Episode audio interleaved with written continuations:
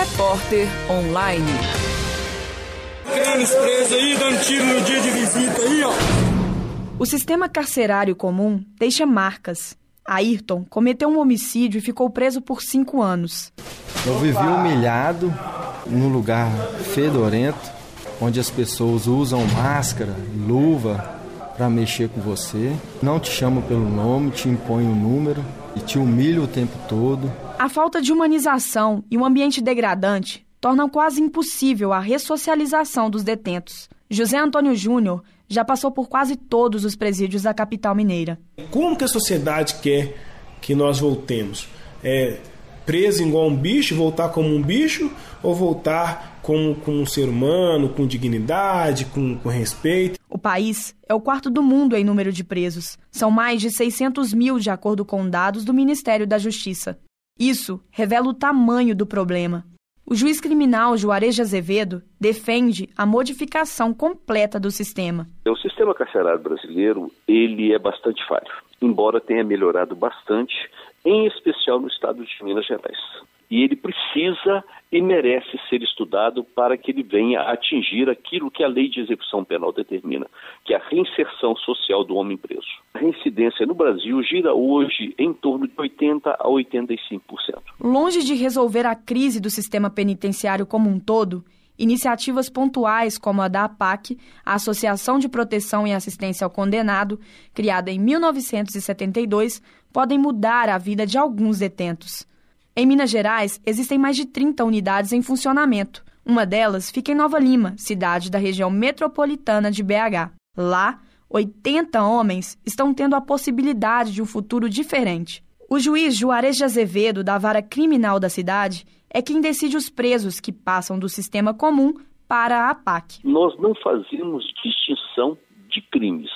O que é necessário é que a pessoa faça um pedido, que a pessoa preencha determinados requisitos, se ele manifestar o desejo de se recuperar, de seguir a metodologia, a ele será dada uma oportunidade para ir para a PAC. Na PAC de Nova Lima, depois de 13 anos de funcionamento, nós ainda não atingimos 10% de reincidência. O trabalho da PAC se baseia em princípios de ressocialização. A rotina na instituição é rígida eles têm horário para levantar, realizar as refeições e tarefas diárias de limpeza. Os próprios recuperandos mantêm uma horta e uma padaria. A diretora da unidade, Sandra Tibo, observa que a assistência às famílias dos condenados e a confiança que é depositada neles são importantes no processo de recuperação. É um passo que é o contrário no sistema comum. Ele é valorizado como pessoa e ele segue todo um regulamento de disciplina, de confiança, de espiritualidade e ele sai sabendo que ele pode ser uma pessoa melhor, que ela devolve esse bandido como um homem de bem, um homem, um homem que não vai mais cometer delitos. Michel Francis, de 29 anos, está na PAC há pouco mais de um ano e meio. Assim que entrou na associação, fez questão de participar do coral Madrigal Liberatos, formado por 19 recuperandos. Através da música eu pude saber o que, que é ser livre, mesmo a gente estando num lugar, num presídio. E hoje eu sinto uma liberdade que não tem explicação. Eu, a PAC não me mudou, mas ela me ofereceu as ferramentas para me caminhar para a mudança. Eu tenho arrependimento e sei que eu não quero cometer mais esse erro na minha vida.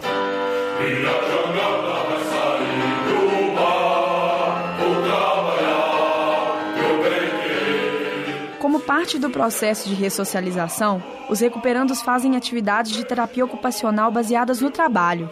Um dos voluntários da PAC, Ricardo Alves, visita a associação quase todos os dias, realizando trabalhos de evangelização. Todo ser humano, é, é, quando ele se arrepende, ele merece perdão. E é isso que a gente busca aqui, é isso que a gente vê aqui, essa vontade é, deles. É, eu me arrependi, eu quero ser uma outra pessoa, eu quero me transformar. E ele se transforma. Em junho deste ano, uma universidade do governo de Minas Gerais, que oferece 93 cursos à distância, foi inaugurada dentro da instituição. Os próprios presos construíram a estrutura. As mãos que um dia foram utilizadas no crime encontram novas perspectivas para a vida. Reportagem Rafaela Andrade.